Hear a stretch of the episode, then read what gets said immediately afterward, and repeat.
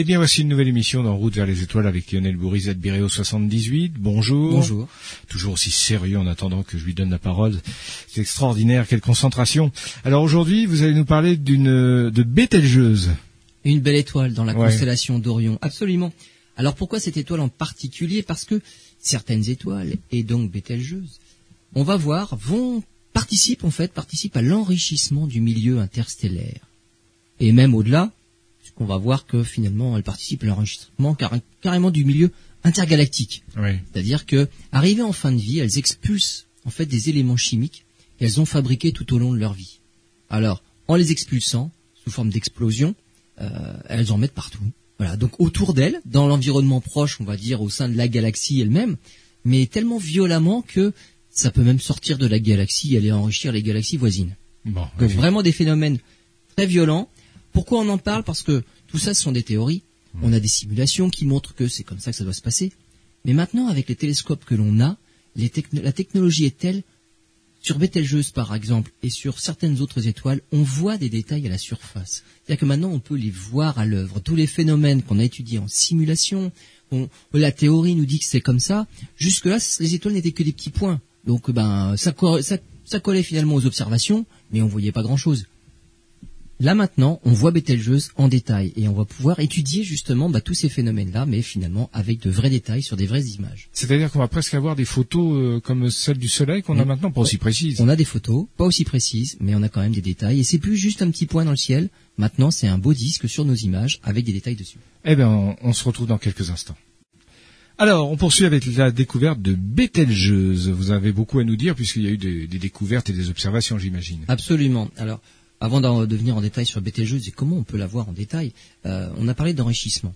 Alors, c'est ce que qu'est-ce que veut dire ce terme-là d'enrichissement? En fait, c'est que les étoiles expulsent de la matière. En fait, c'est ça. Alors, une étoile, c'est quand même suffisamment gros pour ne pas euh, disparaître finalement simplement en expulsant de la matière. Bien sûr. Euh, le Soleil actuellement, par exemple, en est dans une phase qu'on appelle la, fusion de l'hydrogène. Donc, il fusionne de l'hydrogène en hélium. Mhm. Ça, c'est là la phase la plus longue de toute pour toutes les étoiles. C'est ce qu'on appelle la séquence principale. Donc pendant la majorité de leur vie, toutes les étoiles passent par cette phase-là de transformation de l'hydrogène en hélium. Le Soleil va rester là-dessus pendant 10 milliards d'années, on en est à la moitié, ça fait 5 milliards d'années qu'il y est. Et ensuite, toutes les phases vont s'enchaîner assez rapidement. Pour les très grosses étoiles, qui elles brûlent, on va dire, font leur réaction thermonucléaire beaucoup plus rapidement parce qu'elles sont beaucoup plus chaudes, donc tout va beaucoup plus vite. Néanmoins, cette phase-là de transformation de l'hydrogène en hélium, c'est aussi la phase la plus longue pour même les grosses étoiles. Même si ça dure même si ça se compte qu'en millions d'années, non pas en milliards d'années. Mais c'est quand même la phase la plus longue. Le Soleil, on en revient à l'exemple du Soleil. À chaque seconde, le Soleil perd 4 millions de masse solaire, 4 millions de tonnes de masse solaire. Donc, 4 millions de tonnes à chaque seconde, on se dit, mais c'est énorme. Alors, c'est 4 millions de tonnes de masse, simplement en perte de masse, pas en expulsion. Hein. C'est-à-dire qu'il a transformé à chaque seconde à peu près 630 millions de tonnes d'hydrogène qui se sont transformées en 626 millions de tonnes d'hélium. Il y a une perte de masse de 4 millions de tonnes à chaque seconde. Et cette perte de masse-là, c'est entièrement transformée en énergie. C'est pour ça qu'il fait chaud sur Terre alors qu'on est à 150 millions de kilomètres de cette chaudière qu'est le Soleil. Parce que, voilà, cette énergie-là, justement par la célèbre formule E égale mc carré, 4 millions de tonnes à chaque seconde, ça fait une certaine énergie, puisque tout s'est transformé intégralement en énergie. C'est pas de cette énergie-là que je veux parler quand je dis perte de masse. C'est pas de celle-là. C'est que le Soleil aussi, il, émet, on va dire, des particules, un flot de particules qu'on appelle le vent solaire. Et le vent solaire, bah, à partir du Soleil, sont des particules qui sont soufflées par le Soleil à une vitesse qui va de 300 km par seconde à 1000, 1200 km par seconde. Donc, ce flot de particules-là peut être lent, à certains moments, il peut être beaucoup plus rapide à d'autres moments. On a aussi des éruptions solaires. Alors là, c'est là, c'est vraiment là, c'est plus, de plus de matière encore. Où là, on voit bien que là, c'est des boucles de plasma, de la matière du Soleil, là, qui sont carrément injectées dans l'espace. comme si ça s'arrachait, quoi. Absolument. Alors, tout ça vient de ce qui se passe au centre. Hein. C'est l'énergie qui est au centre qui provoque tous ces phénomènes finalement à la surface. Et donc arriver sur Terre, parce qu'en fait le soleil, le soleil, rayonne dans toutes les directions, hein, euh, il pas seulement vers la Terre on peut pas voir ce qui se passe finalement quand c'est pas vers nous, mais quand ça arrive sur la Terre, soit ces flots de particules par le vent solaire, soit ces éjections de masse, on appelle éjections de masse coronale qui arrivent sur Terre, ça, ça se traduit par Bah déjà par des aurores polaires sur Terre. Hmm. Donc on voit quand le Soleil est actif, c'est quand il y a des aurores polaires sur Terre. Lorsque le Soleil est en période de pleine activité, donc le Soleil il, il a, il a un cycle de, qui dure en moyenne 11 ans, et durant ce cycle il passe par un maximum d'activité puis un minimum d'activité. Lorsqu'il est au maximum d'activité, là il est sujet, il est le siège de violentes éruptions solaires. Et là, on a des flots de particules. Ça peut même générer, par exemple, puisque ce sont des particules chargées qui rentrent en collision avec notre champ magnétique. Alors heureusement qu'on a notre bouclier magnétique pour nous protéger. Mais ces particules-là arrivent quand même à créer des surtensions, par exemple, dans des générateurs électriques. Il y a eu des pannes d'électricité gigantesques par le passé, simplement à cause d'éruptions solaires. Donc en période de forte activité solaire, il y a des éruptions solaires comme ça, et on a des aurores polaires magnifiques. Hmm. Mais en période de faible activité, on est dans un minimum actuellement, il y a quand même des aurores polaires. Parce que quand le soleil est moins actif, finalement, son champ magnétique a lui aussi, et on va dire un petit peu feignant, et on a ce qu'on appelle des trous à la surface du soleil, on appelle ça des trous coronaux, et donc c'est comme s'il y avait plus de bouclier sur le soleil. Donc non ça plus. s'échappe. Et le vent solaire s'échappe librement. Et là, on peut le prendre de plein fouet, pareil. Et là, on prend toutes les particules du vent solaire, Mm. et on a encore des aurores polaires actuellement, on a de magnifiques actuellement, alors qu'on est en période de minimum d'activité. Donc, c'est ce flot-là de, de, de, de particules qui, bah, qui, contribue à enrichir finalement le système solaire. Alors, pendant que le Soleil est dans cette phase-là, finalement, il va pas enrichir en grand-chose. Oui. Parce que le Soleil est en train de nous fabriquer de l'hélium. Il nous envoie pas encore de l'hélium. Dans la deuxième partie de sa vie, le Soleil transformera de l'hélium en carbone. Et le Soleil ira pas beaucoup plus loin que la fabrication du carbone. Carbone, oxygène, et puis ce sera tout. Pour des étoiles bien plus massives, les premières phases sont exactement les mêmes, excepté qu'elles durent beaucoup moins longtemps, parce que ça va beaucoup plus vite. Mhm. Donc c'est comme si on avait mis le thermostat à fond. Alors là, l'hydrogène, ça brûle, vitesse grand V, ça devient, alors quand je dis ça brûle, ça fusionne, hein, et ça devient de l'hélium très rapidement. La métaphore de la plaque à induction, vous la mettez au maximum, ça bout tout de suite, et une autre planète, eh ben, c'est celle quand vous mettez à 3 ou 4 par exemple. Ouais, c'est ça, absolument, absolument. Donc, pour les grosses étoiles, il y a peut-être plus de matière, mais ça, ça- ça- c'est tellement plus chaud que les réactions sont beaucoup plus efficaces. Hmm. C'est pas toujours les mêmes réactions. Hein. Des réactions peu efficaces comme dans le Soleil, ce sont des réactions finalement qui vont permettre au Soleil de durer longtemps. Dans les étoiles plus grosses, il y a beaucoup plus de matière, mais comme la, on va dire la température au centre est beaucoup plus élevée, il y a d'autres réactions plus efficaces qui peuvent s'enclencher. Finalement, il y a beaucoup plus de matière, mais ça se consomme beaucoup plus vite. Donc la durée de vie est beaucoup plus lente. On passe par les, mêmes phases transformation de l'hydrogène en hélium, transformation de l'hélium en carbone, carbone, oxygène, silicium, on arrive au fer. À la fin de vie de l'étoile, elle a fabriqué tout ça, l'étoile déjà, du carbone, de l'oxygène, du silicium, du fer.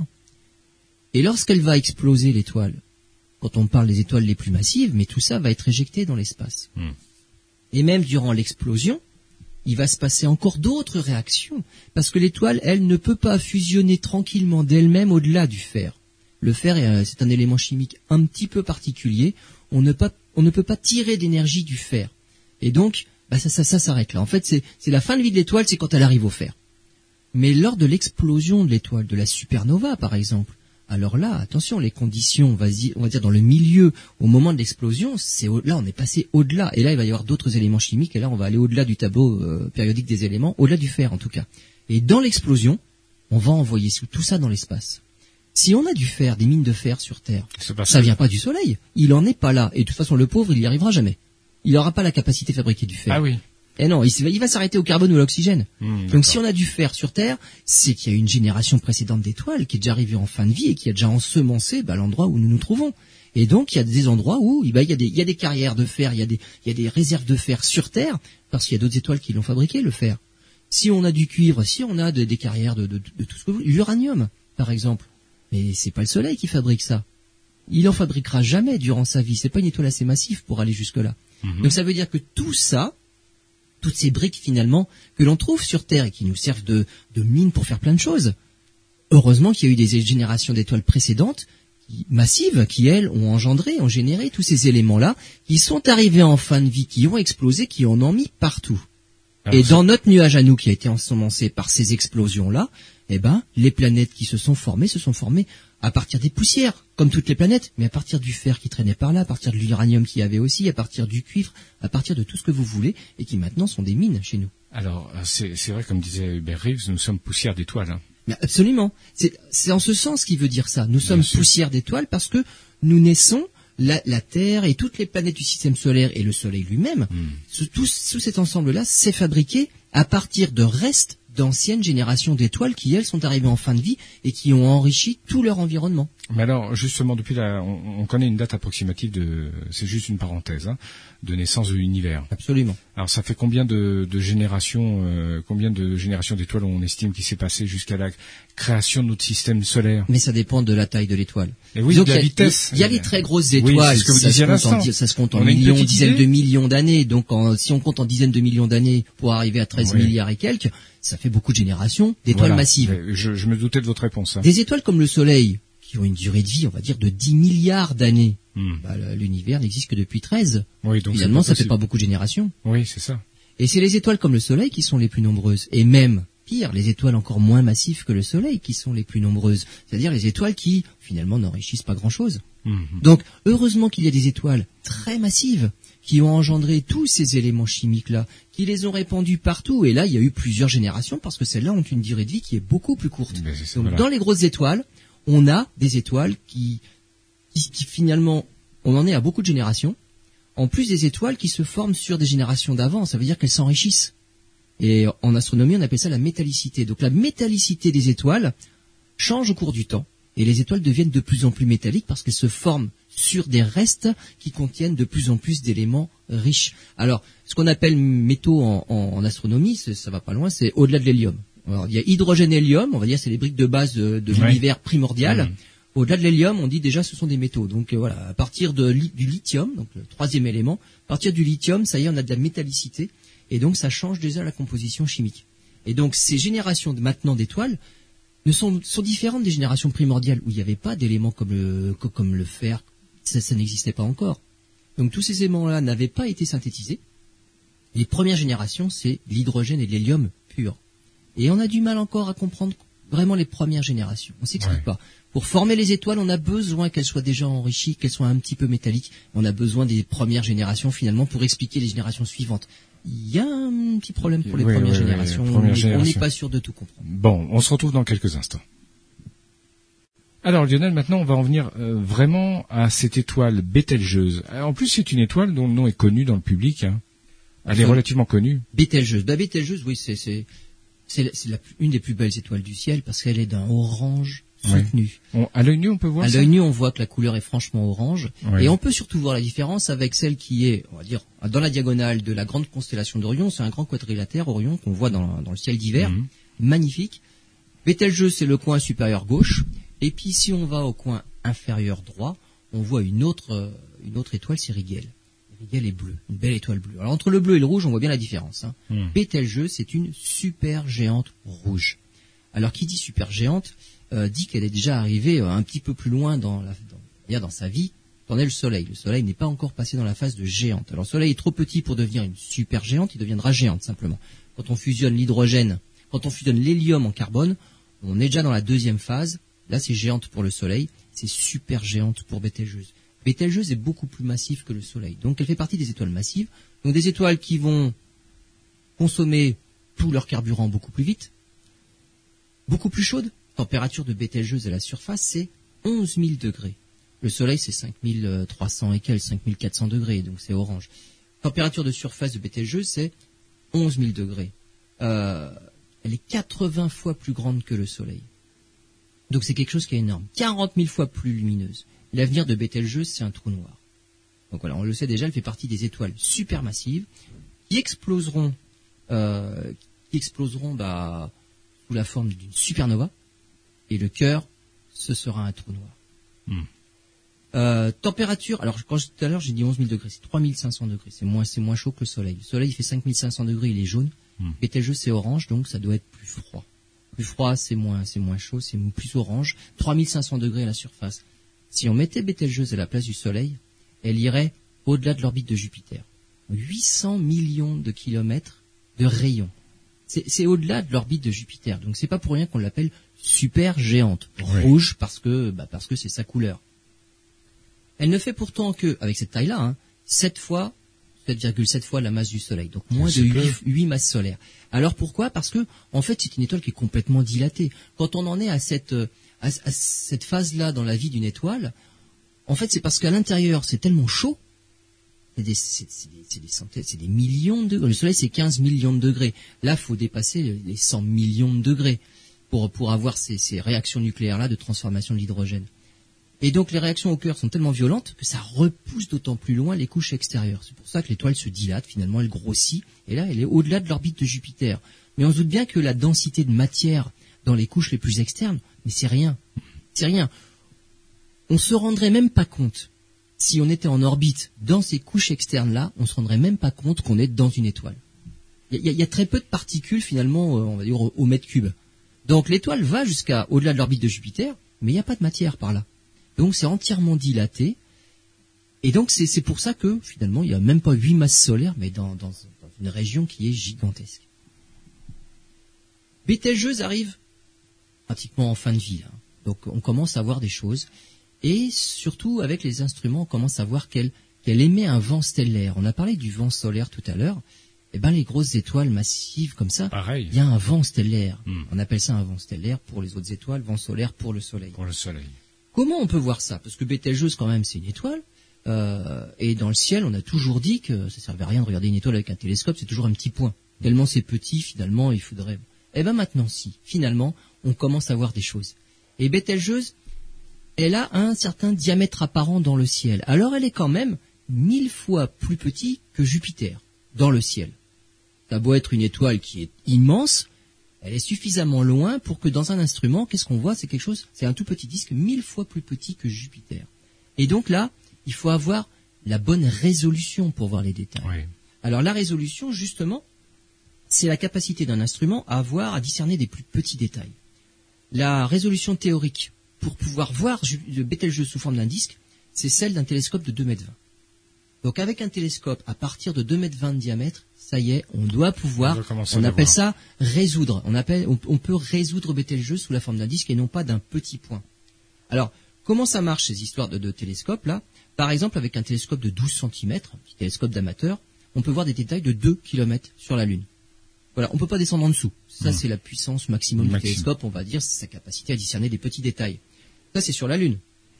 Si on regarde Jupiter, qui est quand même plus loin que la Lune, hein, la Lune c'est 400 000 km, Jupiter c'est plutôt 700 millions de kilomètres, ce petit détail de 2 km sur la Lune, finalement, c'est un petit détail de 3000 km sur Jupiter. Hmm. Cette capacité-là pour ce petit instrument de 12 cm.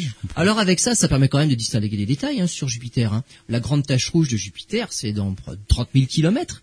Notre petit télescope, il voit des détails de 3000 km. On voit la tache rouge sur Jupiter. Voilà. Si on prend un télescope de 1 mètre de diamètre, sur la Lune, on voit des détails de 240 mètres. Sur Jupiter, ça ferait des détails de 400 km pour avoir la résolution qui permettrait de voir Bételgeuse, mhm. eh ben, ça correspond à des détails de 110 mètres sur la Lune. Donc, voilà, c'est un télescope de 2 mètres 20. Ça fait des détails de 180 km sur Jupiter. Voilà, voilà ce qu'il faut atteindre comme, comme puissance, on va, dire. Alors, le problème, c'est que avoir des détails de 110 mètres sur la Lune, euh, on n'y arrive pratiquement jamais. Pour une raison, c'est que même si le télescope il fait 10 mètres, ah, avec 10 mètres on est tranquille, hein. normalement, théoriquement, on devrait voir des détails de 24 mètres sur la Lune. Mais l'atmosphère. Mince, on a une atmosphère bah qui, elle, de toute façon, minimum et un peu turbulente. Et suffisamment un peu turbulente pour nous brouiller tous ces petits détails-là de quelques, quelques dizaines de mètres sur la Lune. Donc finalement, avec un gros télescope, bah, c'est pas mieux qu'avec un petit. Parce que le petit, lui, il voit des détails, on va dire, de 1 km il n'est jamais empêté par la turbulence. La turbulence n'est jamais assez forte pour nous empêcher de voir des détails de 1 km quand mmh. même. Par contre, avec un super gros télescope, bah, il verra aussi des détails de 1 km. Alors qu'il pourrait faire beaucoup mieux, mais il va être embêté par la turbulence atmosphérique. C'est pour ça qu'il faut le mettre dans l'espace. Alors c'est pour ça que soit on le met dans l'espace, mmh. donc on est au-delà de l'atmosphère. Alors évidemment là on n'a plus de problème de turbulence atmosphérique. Mais on voit beaucoup plus loin. Et Hubble avec ses 2 mètres 40, eh ben, il voit avec sa puissance théorique. Et il mmh. voit beaucoup mieux. Ou alors, il faut s'adapter, on va dire, à l'atmosphère et il faut compenser la turbulence atmosphérique. Et c'est ce qu'on appelle l'optique adaptative. Donc, on est en train maintenant, et tous les gros télescopes sont munis d'un instrument qui permet de corriger la turbulence atmosphérique en temps réel. Parce que ça sert à rien d'avoir des télescopes de 10 mètres et puis bientôt 39 mètres. Il est en construction, notre EELT, là, au Chili. 39 mètres de diamètre, si c'est pour avoir aucun détail plus petit qu'avec un télescope de 20 cm, ça coûte moins cher d'acheter un 20 cm qu'à de construire un 39 mètres. Bah donc avec l'optique adaptative, c'est-à-dire qu'on mesure la turbulence et on la corrige en temps réel en déformant des miroirs et l'image elle est parfaite comme si on n'avait pas de turbulence. Mais là encore, on est un peu limité avec la taille d'un miroir, 39 mètres pour notre futur super télescope. Hmm. On peut faire mieux. Le VLT, le Very Large Telescope, donc l'européen qui marche actuellement au Chili, c'est 4 miroirs de 8 mètres 20. Alors, il y a, de l'optique adaptative, hmm. mais on les relie entre eux, absolument, et on fait ce qu'on appelle de l'interférométrie. Et là, on a la résolution qu'on obtiendrait avec un miroir unique qui serait de la taille de l'éloignement des plus des miroirs les plus lointains, 150 mètres de diamètre. Eh ben avec un télescope qui a un diamètre, on va dire, fictif de 150 mètres, ah, on voit, on en voit des détails. Oui, j'imagine. Et donc c'est pour ça qu'on commence maintenant à voir des détails sur Jupiter, sur, sur Bételgeuse, évidemment sur Jupiter, mais là on parlait de Bételgeuse, des détails sur Bételgeuse. Et qu'est-ce qu'on voit à la surface de Bételgeuse? On photographie des remous. Il y a des remous à la surface de Bételgeuse on envoie à la surface du Soleil, c'est ce qu'on appelle la granulation photosphérique, c'est-à-dire que c'est des petites euh, des cellules convectives, comme quand on fait bouillir de l'eau dans une casserole. Hmm. Ça remonte, ça fait des remous. Pourquoi? Parce que on chauffe par le dessous. Les, on va dire l'eau, l'endroit où l'eau est la plus chaude, la chaleur dit densité plus faible, et ça fait remonter ces paquets d'eau plus chauds vers la surface, puisque la densité est plus faible, et donc ça va flotter.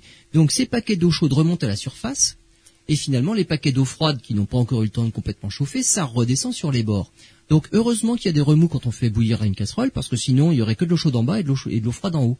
Hmm. Les remous permettent de brasser l'eau et finalement, bah, la chaleur se répartit à peu près uniformément partout. C'est ce bouillon-là qu'on observe très bien sur, euh, sur le Soleil qu'on voit maintenant sur Betelgeuse. Donc on voit ces, ces gros remous-là. Alors on va le voir euh, tout à l'heure, ça n'a rien à voir au niveau de l'échelle entre ce que l'on voit sur le Soleil et ce qu'on voit sur Bételgeuse. Bételgeuse est une super géante rouge. Le Soleil est une étoile tout à fait banale, normale, voilà, qui, qui, ne fait qu'un million et demi de kilomètres de diamètre. Bételgeuse, c'est plutôt un milliard et demi de kilomètres de diamètre. Donc, on n'est pas dans la même dans, la même cour. Et donc, ces, ces cellules convectives là, qui sont nombreuses sur le Soleil et relativement petites, on va voir que sur Bételgeuse, elles sont immenses et il n'y en a pas beaucoup. À tout à l'heure. Alors Lionel, vous nous disiez il y a quelques instants, quelques minutes, qu'il y a, qu'on peut maintenant euh, observer sur euh, Bételgeuse des, remous, des, mouvements, des, gros mouvements, j'imagine encore. Absolument, c'est comme, un, gros bouillon. Oui, ça, voilà, c'est un gros bouillon. Ça boue. Sur le Soleil, euh, on estime que le, nombre de granules, la mmh. granulation, on appelle ça des graneries aussi, il y en aurait 4 millions à la surface du Soleil. Et la taille moyenne, c'est entre 1000 et 1500 km. Donc en gros, c'est la taille de la France. Mmh. Voilà. Un remous, c'est la taille de la France. Et les zones les plus denses, les plus froides, redescendent sur les frontières. Et au milieu, ça remonte. Donc la surface du Soleil, forcément, doit être bosselée. Parce que ce n'est qu'une succession de remous avec de la matière chaude qui remonte et de la matière froide qui redescend sur les bords. Et on va dire, c'est la taille de la France. 4 millions de granules pour faire toute la surface du Soleil. Bételgeuse est plus grande et il y a très peu de cellules convectives. Et la taille, c'est de l'ordre du rayon de l'étoile. C'est-à-dire, c'est pas 1000 à 1500 kilomètres, c'est 800 millions de kilomètres. C'est énorme. Donc il y a quelques granules d'une, d'une taille mais phénoménale. Alors c'est aussi pour ça qu'on a pu les voir, c'est parce qu'ils sont gigantesques. Alors pourquoi une telle, une telle taille par rapport au Soleil? Parce qu'on aurait pu dire, bon, 1000 à 1500 kilomètres, on va dire, mais on projette un cône jusqu'à la distance de Jupiter, on va pas arriver à 800 millions de kilomètres de diamètre pour la granule. C'est simplement parce que, on l'a dit tout à l'heure, il y a, peu de densité à l'extérieur. Sur les couches extérieures, il y a peu de densité. Les couches extérieures sont loin du centre de l'étoile aussi. Et il y a en plus peu de gravité. C'est-à-dire ces couches extérieures-là, euh, elles ont vite fait de s'en aller finalement. Elles sont encore reliées gravitationnellement au centre de l'étoile, mais il faut pas grand chose pour finalement qu'elle s'en éjecte. Et donc, des petites granules qui seraient au centre par mouvement de bouillon, là, ça finit par faire des très gros bouillons qui, en qui s'étalent dans toutes les directions. Et ça fait des grosses granules à la surface de Bételgeuse. Et on parlait justement de, de, de, cette faible gravité qui doit régner à 800 millions de kilomètres du centre de l'étoile. La gravité est forcément faible. Oui, puisqu'elle est. Oui, eh ben, il suffit de pas grand-chose finalement pour expulser ces, ces choses-là. Et donc on voit bien que là déjà il y a un ensemencement de l'univers de l'environnement proche de l'étoile, avant de parler de tout l'univers. Mais tous les éléments lourds qui sont en train d'être fabriqués au centre de l'étoile sont, propulsés par les granules finalement, par, cette, par ces cellules convectives, mmh. jusqu'à la surface de Bételgeuse, où là, la gravité, finalement, elle est pas très très élevée, Et ça s'en va. Donc il y a une perte de masse énorme, simplement parce que Bételgeuse est énorme. Et avec cette taille de supergéante rouge, finalement, il y a très peu de cohésion. La, la surface de la- de- de l'étoile, bah, un petit, un petit souffle de rien finalement, et elle perd sa matière. Et le souffle, c'est en plus, c'est pas un souffle de rien. C'est en cela, c'est en cela qu'elle est très fertile. C'est en cela qu'actuellement même, Mhm. elle enrichit déjà son environnement et on a photographié. Alors en 2009-2011, on avait photographié avec le, le Very Large Telescope, donc euh, avant qu'il ne marche en mode interférométrique, on avait déjà vu qu'il y avait une enveloppe de gaz autour de Bételgeuse et une enveloppe qui avait déjà euh, une taille de 10 fois la distance Soleil-Neptune. Donc c'est vraiment le- le- Ouais. la grosse enveloppe. Mhm. On avait observé ça, parce que, bon, on avait moins de résolution. Avec moins de résolution, on voit des choses qui sont de plus grande taille. Donc on avait vu qu'il y avait une enveloppe autour de Bételgeuse. On ne résolvait pas encore à l'époque Bételgeuse, mais on avait trouvé une enveloppe qui était énorme, dix fois la distance euh, du Soleil à Neptune. Euh, maintenant, on arrive à voir même des détails dans cette enveloppe-là. Donc c'est pas quelque chose d'homogène. Il y a des parties, il y a des zones plus denses, des zones moins denses, et tout ça, ça reflète finalement bah, les réactions qui se passent toujours au cœur de l'étoile. L'étoile n'est pas morte. Elle explosera un jour, mais l'étoile n'est pas morte. Et donc, il y a des réactions qui, qui s'enclenchent au cœur de l'étoile, qui finalement bah, et envoient de la matière vers les couches extérieures, et même bah, à la vitesse à laquelle ça arrive au niveau de la surface, bah, ça s'échappe de l'étoile. Quand le Soleil aura cette, euh, on va dire, sera dans cette phase-là, dans géante rouge, non pas super géante rouge pour le Soleil, on pense qu'il perdra jusqu'à un tiers de sa masse, Ah simplement oui, comme ça. même.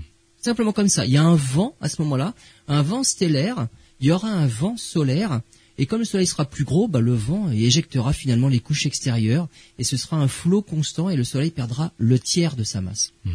Bételgeuse est déjà en, train de perdre une bonne partie de sa masse. Et donc c'est ça qu'on commence à voir, des gros, des, des- des gros bouillons, des grosses cellules convectives, et on commence à voir justement ces détails-là à la surface de Bételgeuse avec les tout derniers télescopes. Alors, on a pu faire le même genre d'observation sur d'autres étoiles. Alors, Antares, par exemple, encore une belle étoile orange, dans la constellation du Scorpion. Donc, orange dit encore une étoile super géante. Alors, celle-là, elle est à, elle est à 550 années-lumière. Alors, c'est pas très loin, 550 années-lumière. On pense que euh, parmi toutes les étoiles du ciel, on en voit 3000 dans notre hémisphère, on en voit trop- dans- en tout, on en voit 3000 en tout euh, autour du Soleil.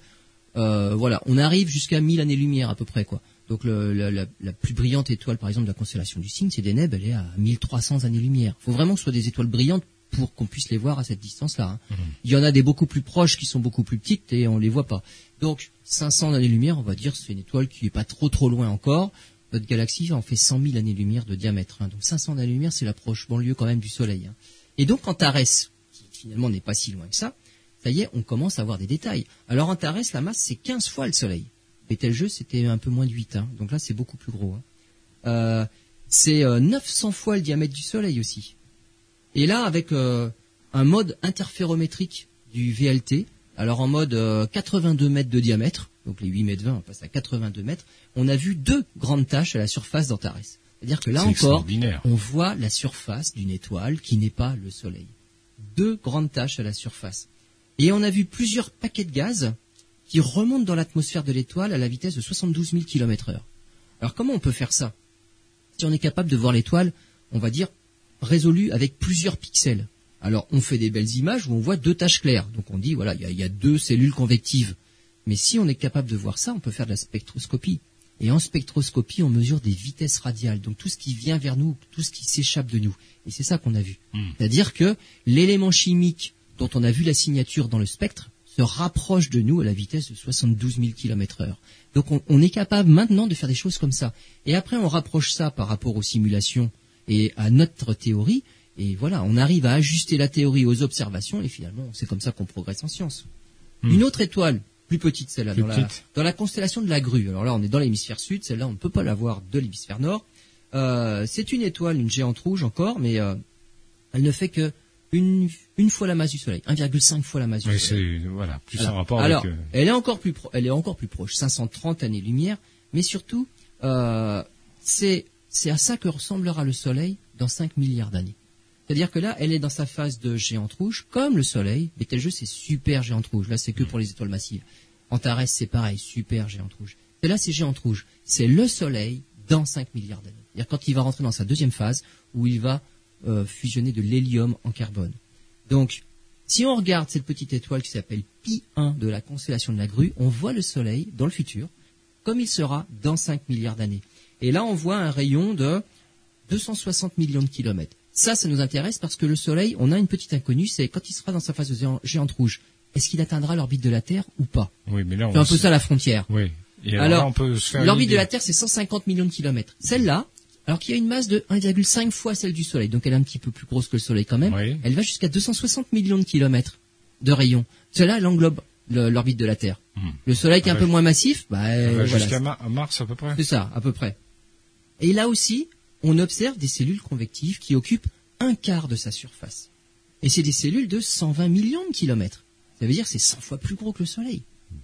Donc voilà ce qu'on observe sur finalement une étoile simplement géante rouge, et qui est suffisamment grosse quand même pour qu'on puisse voir des détails à la surface. Elle est dans sa phase de géante rouge.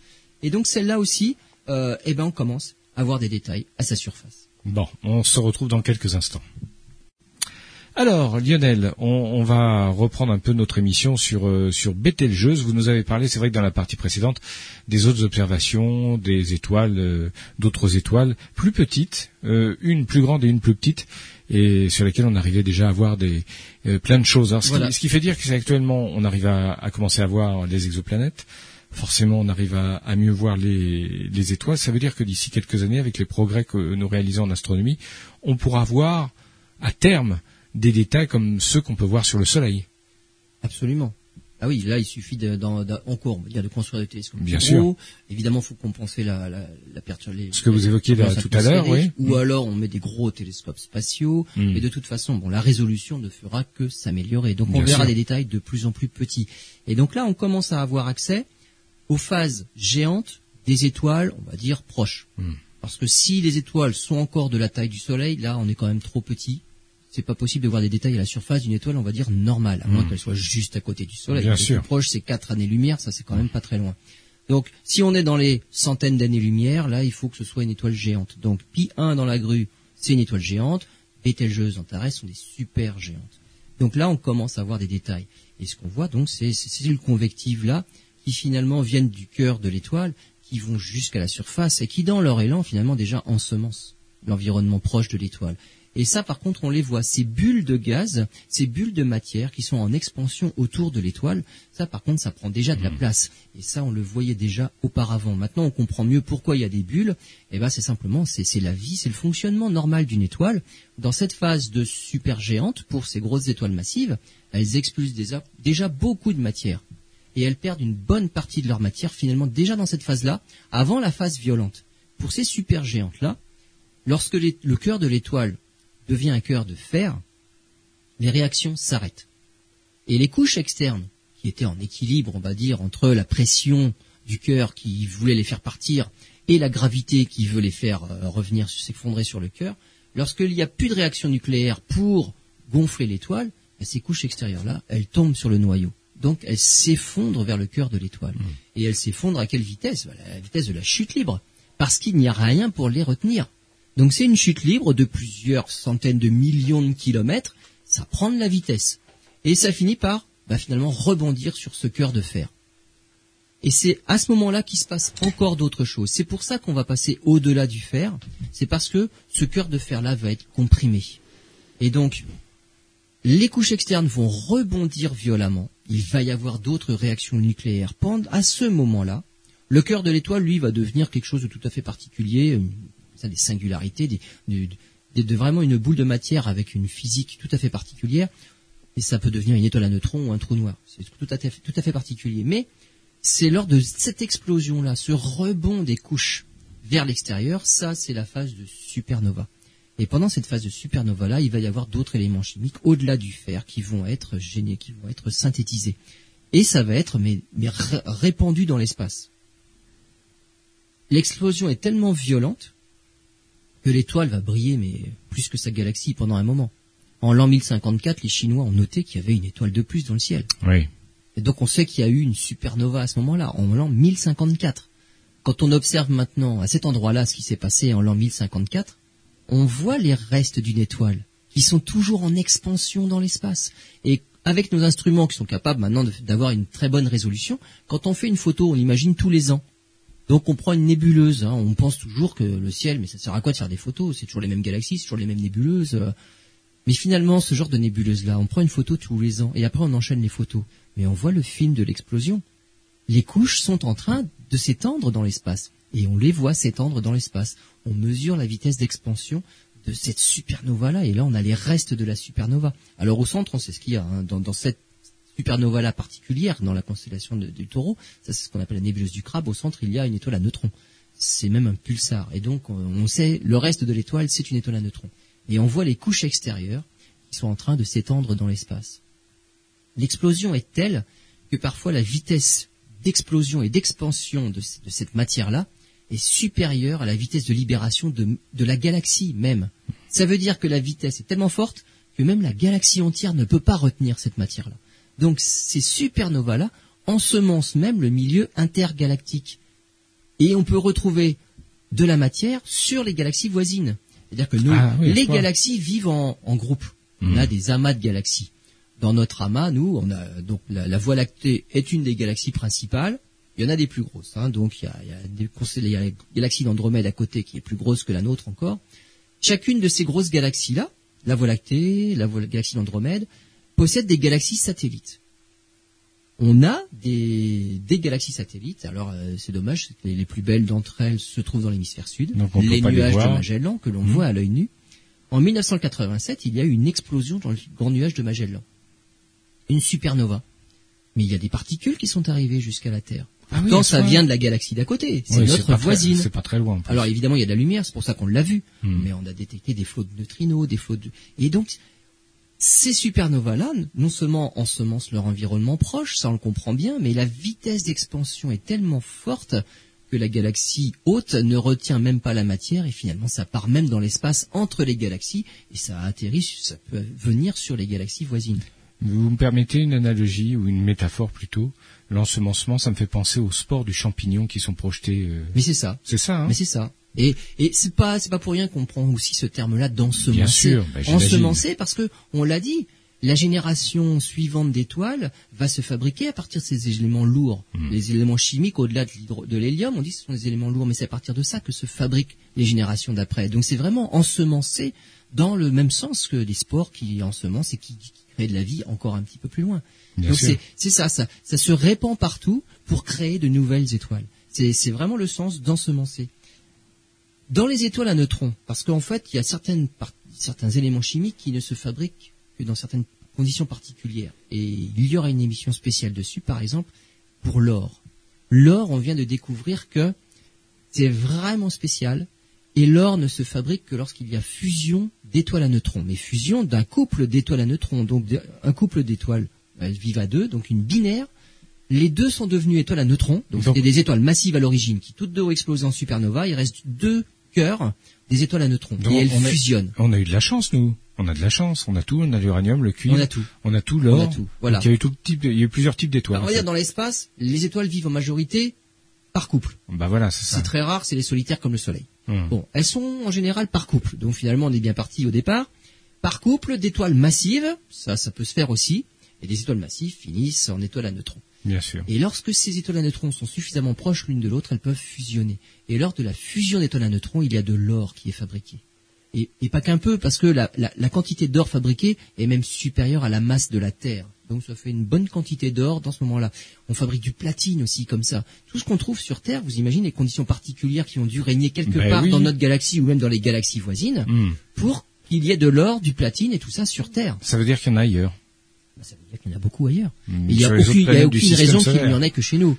Parce que là, on a dit, euh, on explose dans tous les sens, dans toutes les directions, c'est ensemencé. Hmm, bien sûr. On s'est fabriqué à partir de d'explosions de certaines étoiles massives, mais c'est dans toutes les directions que c'est parti. Voilà, c'est ça. Ouais. Donc il y en a partout. Pour finir avec Bételgeuse, on dit qu'elle arrive à la fin de sa vie. Ce sera bientôt une supernova, Bételgeuse. Alors je peux pas vous dire, j'ai pas la date, hein, j'ai pas calculé, j'ai pas regardé les éphémérides. Euh, peut-être des dizaines de ou des centaines de milliers d'années. Hein c'est à peu près ça. Hein, c'est pas quand même de, de sitôt. Hmm. Mais Bételgeuse finira par exploser comme une supernova. Mais celle-là, elle est dans notre galaxie. Est-ce que Ça veut dire qu'elle va bien se voir. Elle sera normalement aussi brillante que la pleine lune pendant plusieurs semaines ou peut-être même quelques mois. Et l'onde de choc va illuminer toute la matière qui est actuellement en train de s'en aller. Je vous ai parlé du vent stellaire Oui, de oui, Bételgeuse. Elle perd la moitié de sa masse, Bételgeuse, en vent stellaire. Mhm. Cette matière-là va être rattrapée par l'onde de choc de la supernova. Et ça va illuminer tout ça. Parce que l'onde de choc va rattraper cette matière-là qui, elle, ne part pas à la, vi- à- à- si vite. ça va être magnifique, Donc il va y avoir hein. un magnifique spectacle. Euh, spectacle qui sera visible euh, probablement avec une simple paire de jumelles au niveau de la supernova. Au niveau de ce qui sera visible, alors on verra une grosse étoile bien brillante, ça c'est à l'œil nu. Mais les détails dans l'onde de choc, avec une simple paire de jumelles, on pourra voir. Donc je vous donne rendez-vous euh, pour un soir d'observation pour lors de l'explosion de 10 000 ans Bételgeuse. Dans 10 000, ouais. C'est ça, 10 000, 100 000 Bon, très bien. Mais euh, cela étant, est-ce que la Terre euh, recevra des particules? Absolument. On en reçoit sans bien risque Oui, l'onde de choc quand même, elle viendra pas jusque là. On Mhm. recevra des particules, on est protégé par notre bouclier magnétique. Si on était euh, dans la dans la sphère, je veux dire sur le territoire de la de l'onde de choc, là par contre, on, on dégusterait. On a on a résisté à déjà de nombreuses supernovas, celle de l'an 1054 observée par les par les Chinois. Ouais. C'est la lumière. Si on l'a vue en l'an 1054, c'est que la lumière est arrivée sur Terre à cette à ce moment-là. Hmm. On est on est encore là. On a survécu à l'an 1054. Bon, bah très bien. Ça nous promet d'autres émissions. Merci Lionel pour euh, ce sujet fort passionnant. On se retrouve prochainement pour un nouveau numéro.